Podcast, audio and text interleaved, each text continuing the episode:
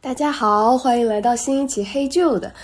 今天主要想聊一聊怎么做年度计划这个事情，因为二零二三也就剩下两个月了嘛。那我一个 INFP 里面比较 J 的人，我已经在为这个问题烦恼了。然后烦恼着烦恼着，我发现其实比起明年我要赚多少钱，或者是我要用我的时间拿来干嘛？我觉得更根本的问题是，明年的我想要成为一个怎么样的人，或者是我接下来的十年、二十年想要成为一个怎么样的大人？那再根据这个最根本的目标去反推出一个可持续的、可执行的年度计划。然后说到我想成为怎么样的大人，其实我非常好奇大家都是怎么样思考这个事情的，因为我直到最近才开始想，以前我想的更多的是我想成为怎么样的人，可是我后来发现，人在我的脑海里 vs 大人在我的脑海里有着完全不一样的形象。就我想到我要成为怎么样的人的时候，我更多的想到的是。人享受的那一面啊，我每年要去旅行，或者我要很快乐，我要洒脱，我要独立、清醒、自由。但是当我想到大人的时候，除了这一部分爽的一面以外，我也会想到我要为我自己的退休金负责，我也要为爸妈的养老负责，我要为我身边我爱的人负责，就会想到很多比较苦的，或者是我们需要很努力、很努力才能面对的一些事情。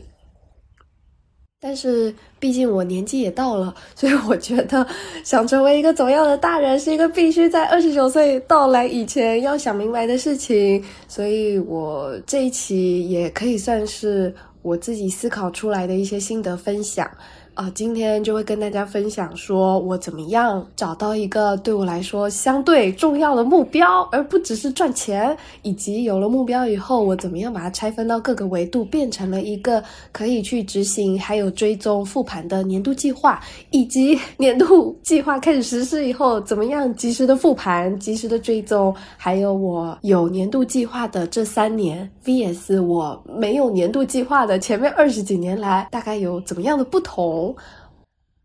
以及在做年度计划之前，我肯定是先参考了一些重要他人的事迹，还有他们的一些初心，他们的一些想法啊，简称就是找了一些榜样，然后才来定我自己的目标。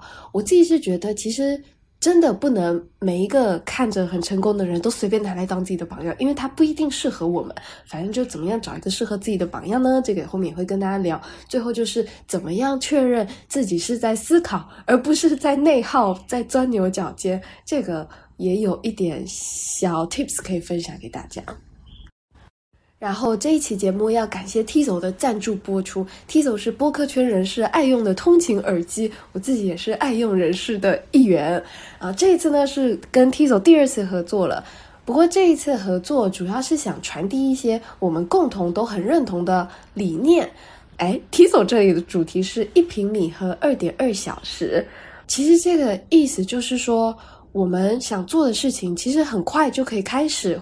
那就比如说，很多人听到要做年度计划，就觉得哦，这个很难、很麻烦、很大，是一个大工程。但是其实，就我的经验来说，我做年度计划真的是两个小时，差不多就把它盘清楚了。两个小时这个时间并不是很短，但是它其实也没有想象中的那么长。而且反而是把问题在这两个小时里面盘清楚了以后，之后至少我啦就会神清气爽的度过第二天。所以我觉得能够花两个小时来做一做这个事情，真的是非常非常值得。所以就也想分享这个理念给大家。在咱们今天的干货内容正式开始以前，我还想感谢一个人，就是抖音博主小戴同学。因为小戴同学在抖音上的推荐，所以我们黑旧的最近才来了很多很多很多新朋友，也欢迎新朋友，更要谢谢小戴同学。像很多新朋友会跟我说。是第一次开始听播客，就听的我的播客，然后一篇一篇的听，我就想大家也太认真了吧！我大学的时候到底在干什么呀？就。嗯，大学的时候是完全没有在听播客这个事情的。虽然那个时候海外应该已经很火了，但是很可惜当年没有嗯爱上这个渠道。但是现在呢，我也听了一千多个小时了，在小宇宙，所以我还是非常非常推荐大家多多听播客。就不管是听。像我这种 比较惬意的、轻松的聊天的、谈话的，嗯，这种搞笑节目以外，还真的有很多非常不一样风格的播客节目在等着大家挖掘，所以欢迎大家。好，然后正题开始，第一点就是怎么样找到对自己来说真正重要的目标。这个咱们著名的富豪巴菲特曾经说过。你可以列下来你想做的二十五件事情。嗯，可能对我来说，我想要保持健康，想要保持美丽，想要赚很多钱，想要有很多帅哥啊，反正很多很多很多，你就全部把它列下来。但是列完了以后，你要一个一个把它删掉，最后只能留下一个。我觉得这个方法非常的极端，但是也十分的好用。他想要传递出来的意思就是，真正重要的事情其实没有那么多啦，就是。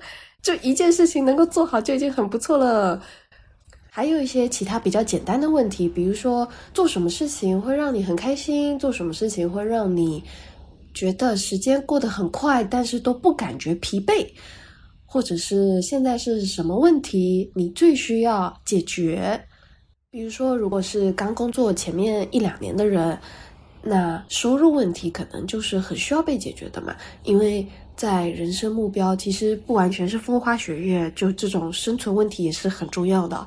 反正呢，这些问题拷问拷问自己以后，大家应该都会有一些自己的答案。那对我来说，我自己列了很多 有的没的目标，但是后来发现，其实我最想要的就是分享我自己觉得很有意义的东西，不管是想出书也好，或者是想继续做播客，其实它的核心都是一样的。那像前面两年自由职业的生活，虽然 写了很多稿子，然后也赚到了相对于其他自由撰稿人更多的收入，可是其实那个动力是基于我担心自己不成功。就担心自己看起来很失败，担心自己看起来是一个失败的什么什么学校出来的人，担心自己是一个失败的自由职业者，担心自己是一个失败的女朋友，就是是有很多这样子的担心去驱使我接了很多我其实自己并没有很有感觉的稿子去写。对，但是我算了一笔账。就是假设我五十岁要退休，然后我可以活到八十岁的话，那这三十年我大概需要多少钱？再反推回来，我现在距离五十岁我还有二十二年的工作时间，等于说我每年需要存到多少钱，就可以让我在五十岁的时候退休。虽然这个计算方法非常简单，但是计算出来的结果还是让我很震撼。就是我其实并不需要想象中的那么多钱去过一个 早早退休的生活。而我如果一味的想要追求看起来成功，而去赚很多很多钱的话，其实它会加速的消耗我的快乐，然后我可能在二十八岁到五十五岁这条路上都很不幸福，那这样子就就很亏嘛。所以我已经不想再过那种不幸福的二十九岁了，我想要试着稍微幸福一点的、平和一点的往二十九岁迈进。哎，当然这是我的想法，不不不是说每个人都需要这样子，所以我自己是相对的把原来觉得很重要的赚钱的这个事情的优先级往后排了一下，然后有了最重要的目标以后，第二件事情就是怎么样把我们的目标拆分到各个维度。就为什么要拆分呢？因为 你不拆分，比如说我说我要写书，我已经说了两哎一两年了，但是。因为这个写书这个东西听起来太大了，所以我根本就不知道该怎么做。可是如果说我把这个目标拆分开来，变成说啊，一本书需要二十万字，那我可能至少需要写了五十万字出来预备着，嗯，之后让编辑删删掉嘛。所以呢，为了写出这五十万字的预备稿，我可能每个月都必须要写个五万字。嗯，那这样一年不是肯定就可以攒到五十万字了吗？就是目标是需要这样拆分的，就会让人觉得没有那么困难，然后真的可以去做。那像我们刚才拆分的是每个月要做什么事情的维度，还有另一个角度就是每个月要花多少时间在多少事情上面的这个时间维度，以及每个月要赚多少钱又要花多少钱的这个财务维度。以时间为例子哦，虽然像刚刚那个讲的是写书嘛，但是人一个月是不会只写书的，大家知道吗？就像你大学生，你是不会一个月都在念书的，这个是不科学的。所以呢，人一个月的时间其实是分成很多块的。啊，就我自由职业者来说，我自由撰稿，那我肯定大块的时间都是用来写稿。诶，那可是我还有两成的时间，我要用来录播课，我要用来跟人家聊天什么的。所以呢，这个时间的维度，它其实又分了几个板块。那如果我明年我想要疯狂的写书，那是不是我跟人家聊天的那个时间它就被挤压了呢？所以这些东西都是需要我们提前做好准备的。这个就是年度计划的意义。在金钱方面也是一样的道理，因为我是靠撰稿来换取收入，所以撰稿是一定要花时间的。那么，如果我是希望先攒了五十万字的那个书稿，然后留着出书，那这一部分的时间就一定会被占掉。那我剩下真的能够去立刻写稿、立刻换取收入的那部分时间就会减少了吧？那我的收入就减少了嘛？所以这些东西。我会提前计划好一下，但是我不知道大家听了会不会觉得很累。但我自己是觉得这样子做完真的非常有安全感，给大家提供一个参考。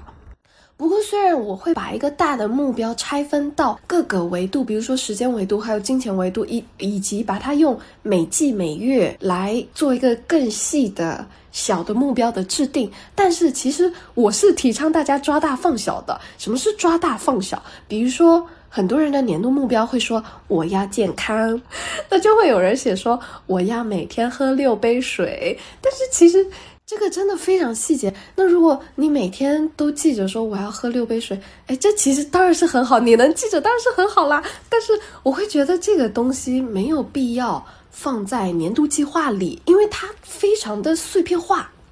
如果你把很多很多碎片都塞在年度计划里面以后，等到明年，你打开那个年度计划，压力就会超大，你就会觉得我怎么每天又要记得喝水，又要记得上厕所，又要记得吃蔬菜，这样那样的，反正就是会给自己很多压力啦。我自己是觉得这种碎片化的时间能够在当下利用起来，当然是很好，但是在年度计划方面可以先放过，给大家参考。行，假设大家都已经把年度目标细化以后，咱们的下一步就是怎么样及时的记录进度。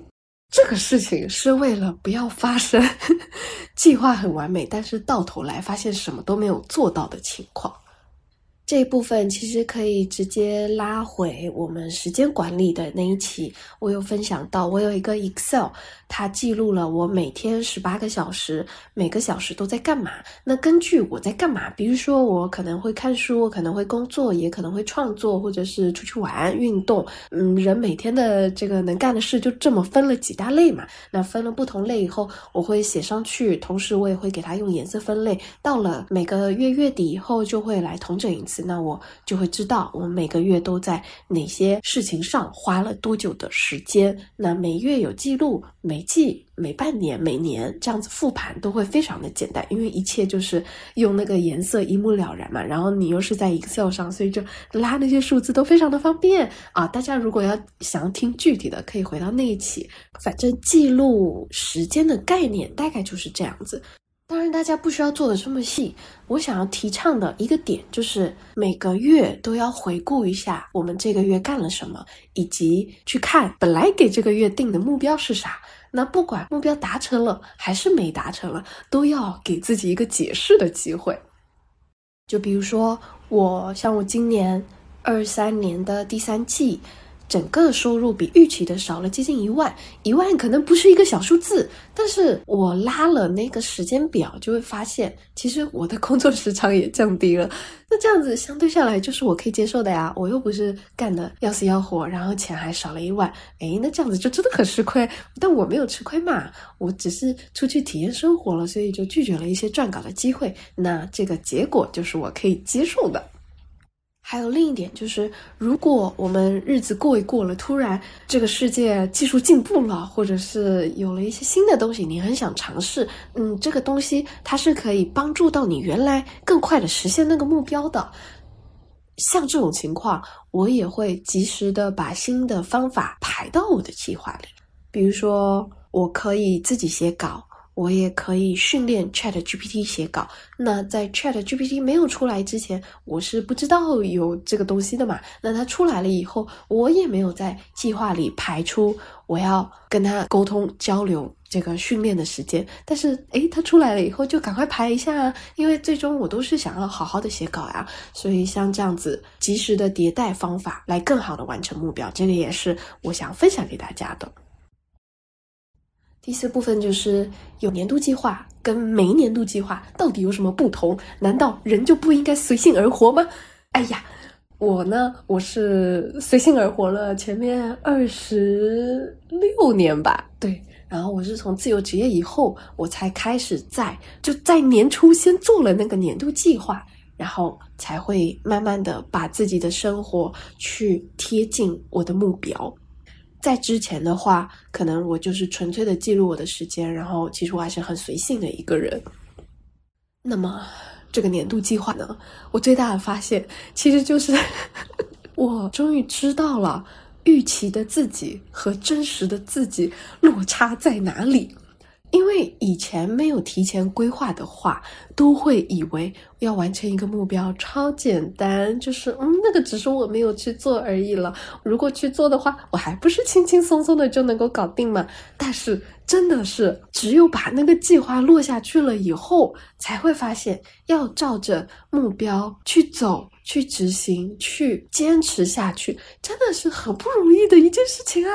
然后也才会发现啊，原来我想做的事情可能有一百件，但是我一年可能连一件都不一定能够做得很好。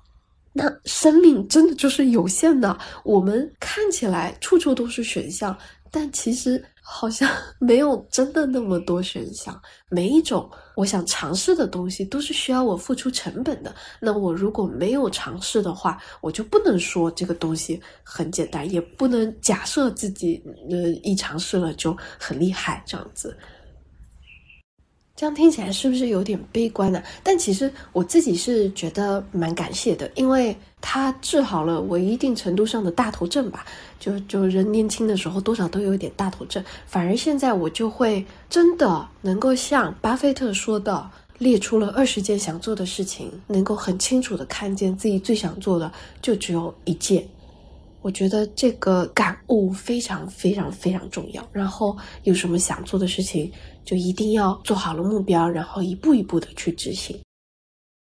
说到目标，其实之前为什么我活得那么随性，就是因为我没有感受到人生有什么使命，或者是有什么意义。虽然我当时很想赚钱，很想成功，可是。我也有很多午夜梦回的时间，会觉得啊，我真的有需要看起来像个人上人吗？真的吗？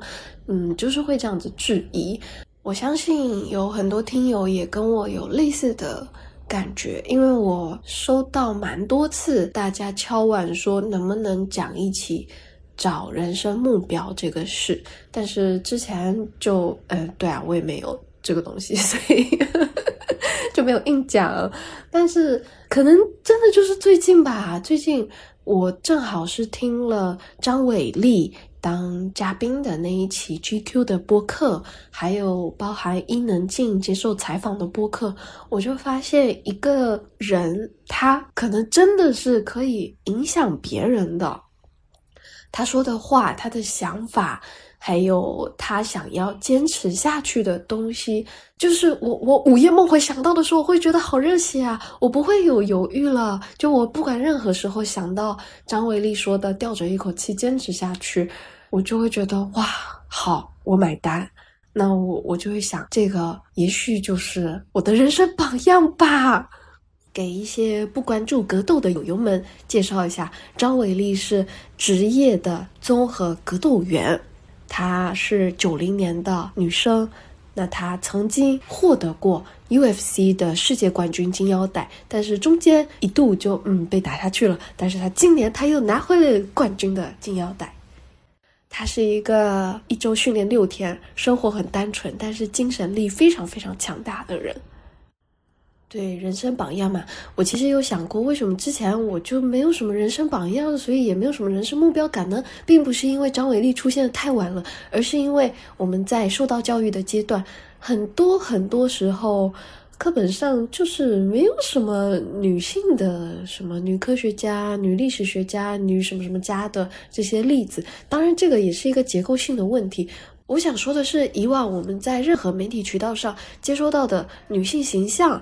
最大最大的就是美，然后其他的好像都不是重点。但是我现在发现，其实很多很多女生都活得很立体，只是我们需要主动的去看见她的那一面。就像是张伟丽的那一期 GQ 播客啊，就应该无限循环啊，在所有小区循环播放。但是也没有嘛，那个虽然是一个播放量很高的播客，但它终究还是一个小众的东西。但是这也不是一时半会能解决的嘛。我想说的是，至少从张伟丽的身上，我学到的事情就是要对在乎的事情全力以赴，以及要有改变命运、改变世界的野心。第三个就是保持自己的独立性。这三点刚好都是以往很多人不会鼓励女性去拥有的特质，但是人生榜样的作用对我来说，就是当我想起他的话，还有他的行动，我都会感觉我本来已经要枯萎了啊，突然又给自己浇水了，是这样子的力量，而不是那种哎突然打一下鸡血，突然打一下鸡血，不是的，我觉得。人怎么样判断你是短暂的给自己打鸡血，还是真的找到了长期的人生榜样？就是看你舒不舒服。所谓的舒服，就是你在打鸡血的时候固然是很爽的，很斗志昂扬的，但是那个鸡血它会过去，对不对？鸡血过去了以后，你就又很 emo 了。所以那个鸡血它其实是有副作用的。如果是一个很舒服的力量，它只会一直的、长期的给你一些陪伴，然后帮助你坚持。那这个力量就是舒服的，所以我比较推荐大家在找榜样的时候，不要看到巴菲特赚那么多钱就说：“哎，巴菲特是我的榜样，我也要赚那么多钱。”但是其实你可能就只有一天很嗨，剩下二十九天都为了赚钱而苦恼。就是最好是找一些真的跟自己很合拍的人生榜样。我觉得舒适这个事情应该是有被我贯彻到人生的方方面面。好像之前的播客，哎，跟饼就是跟烘焙师采访的那一期也是有讲过的。我觉得不管是要找一个合作起来舒适的客户，或者是只看我会觉得舒适的、有营养的，而不是去刷那些让我觉得不舒服的信息流，或者是。我需要让自己舒服了以后，我才能够开始创作，才能够创作出一些真心话。这些都是跟舒适有关。我之前好像还写过什么“灵感只会降临在舒展的灵魂上”。哎呀，这句话好像很多朋友都觉得很有道理呢，所以也分享给大家。这一次跟 T 总合作，也是想要强调一种舒展的、舒适的去做想要做自己的事情的概念。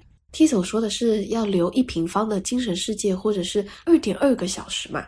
其实这个就是在时间和空间上留白。我们瑜伽老师常常说的话是什么？他就是会让我们很痛的拉伸，然后说接下来这一分钟留给自己。然后，然后我真的就会觉得啊，我有在认真的对待我这一块肌肉。那。留完时间给自己以后，重新回到那种很很忙的、很奔波的 schedule 里面，就会觉得啊，我还是对自己的生活有掌控感的。所以我觉得人生是需要一些空白的，也需要留一些时间跟空间给自己。尽管这个时间非常的短，但是没关系，带着这样子的意识就好了。偶尔偶尔留一点空白给自己，说不定哪一天新的灵感就在空白中迸发出来了。这个就是属于我们生命中非常非常重要的东西。好，最后有的听友可能会问，我要怎么样确认？我是在思考，而不是在钻牛角尖，或者是内耗。就要怎么样把自己人生的问题一个一个盘明白呢？啊，我之前会觉得这个东西可能涉及到一点 INFP 较不擅长的逻辑能力，但是后来我发现，这个其实也涉及到一些思考上的小习惯。就是我们的脑袋，它其实没有那么聪明，而且它有很多陷阱。就是你很开心的时候，你想的所有事情都会觉得欣欣向荣，非常乐观，一片光明。但是你很悲观的时候，你就觉得我这样做也不对，我的人生没有出路，没有明天，怎么样都过不好这一生，我就是个废物。你看，其实你面对的情况是没有变的，客观事件是没有改变的，但是你的心情就改变了你的想法，然后你的想法就会。倒推出来你对你自己的评价，然后你的评价就会影响你。如比如说你一直都很悲观，你就会对自己的评价一直都很低，然后你就会很自卑。那你很自卑的话，你就会做一些不那么主动的行动。那这样子长期下来，可能就会变成自己给自己封在一个象牙塔里。所以我自己呢，为了尽量不要让自己掉到这种阴谋的漩涡里。我会有两个小小的方法，一个是当我有一个问题冒出来的时候，我要从很多个角度不断的去追问，去看这个问题它是合理的吗？以及它有没有我继续想下去的价值呢？而不是脑袋里有个啥问题我就拼命的给他想。举一个非常简单的例子，有的时候我就会忍不住的想，我怎么这么烂呢？哎，这个问题看起来好像是一个问题哦。如果你把它作为一个可以琢磨的问题继续对待下去的话。就会像我刚刚说的那样，你就会越想越悲观。但是如果我们不断的追问他，比如说我是哪里烂了呢？我是在什么情况下烂呢？是谁说的我烂呢？我烂这个是观点还是事实呢？以及我怎么样可以不那么烂呢？还有我烂了又怎样呢？就这样不断不断不断的追问下去，就会发现很多问题它是主观的，它不客观。诶，就算他很客观，通过追问，我们也应该能够找到改善一个客观问题的提升的方法。还有一种陷阱提示，有的问题会是那种：我的人生还能去哪呀？我的人生还能怎么办呀？这种问题听起来很有琢磨的价值，因为每个人都需要想想自己明年的年度计划怎么干嘛。但是如果一下子就把自己的人生问题上升到还能去哪，这个对现阶段的自己来说就是太虚了。一旦有一个问题非常的虚，找不到一个具体的落点，然后你自己也没办法给自己指出一个好方向的时候。这个问题就不要让它在脑袋里飘太久，就让它过去就可以了。因为这样子的问题，虽然它听起来很优美、很有诗意，诶，我不知道我以前是这样想的，但是其实它是琢磨不出感、琢磨不出来一个答案的，就只会越想越焦虑，然后就没有头绪。所以如果有琢磨问题的时间，我通常会去琢磨一个更有建设性的问题。就这个给大家参考，所以这期就到这边啦。希望我做年度计划的方法，我找目标的方法，还有找人生榜样，以及我思考的一些小技巧，就希望可以给大家一些启发。也欢迎大家在小宇宙的评论区分享你明年的年度计划，以及你怎么做的这些计划，或者你还没做计划的话也没关系。你有什么一直想做但是还没做的事情？或者是你花了两个小时就做完了一件本来你觉得很不可能的事情，这些都可以跟大家分享。比如说，花了两个小时解锁了一个新的运动呀，花了两个小时看完了一本书啊，这些都是可以的。都欢迎大家分享。然后大家的评论呢，会有机会成为 T 走之后线下展览的一部分，所以期待大家的分享。然后，如果你喜欢这个播客的话，当然也欢迎你关注或者是转发给需要的朋友，更欢迎你在苹果和 Spotify 上留个好评，谢谢大家，拜托，或者是加我微信也 OK。那我们这一期黑旧的就到这边啦，拜拜。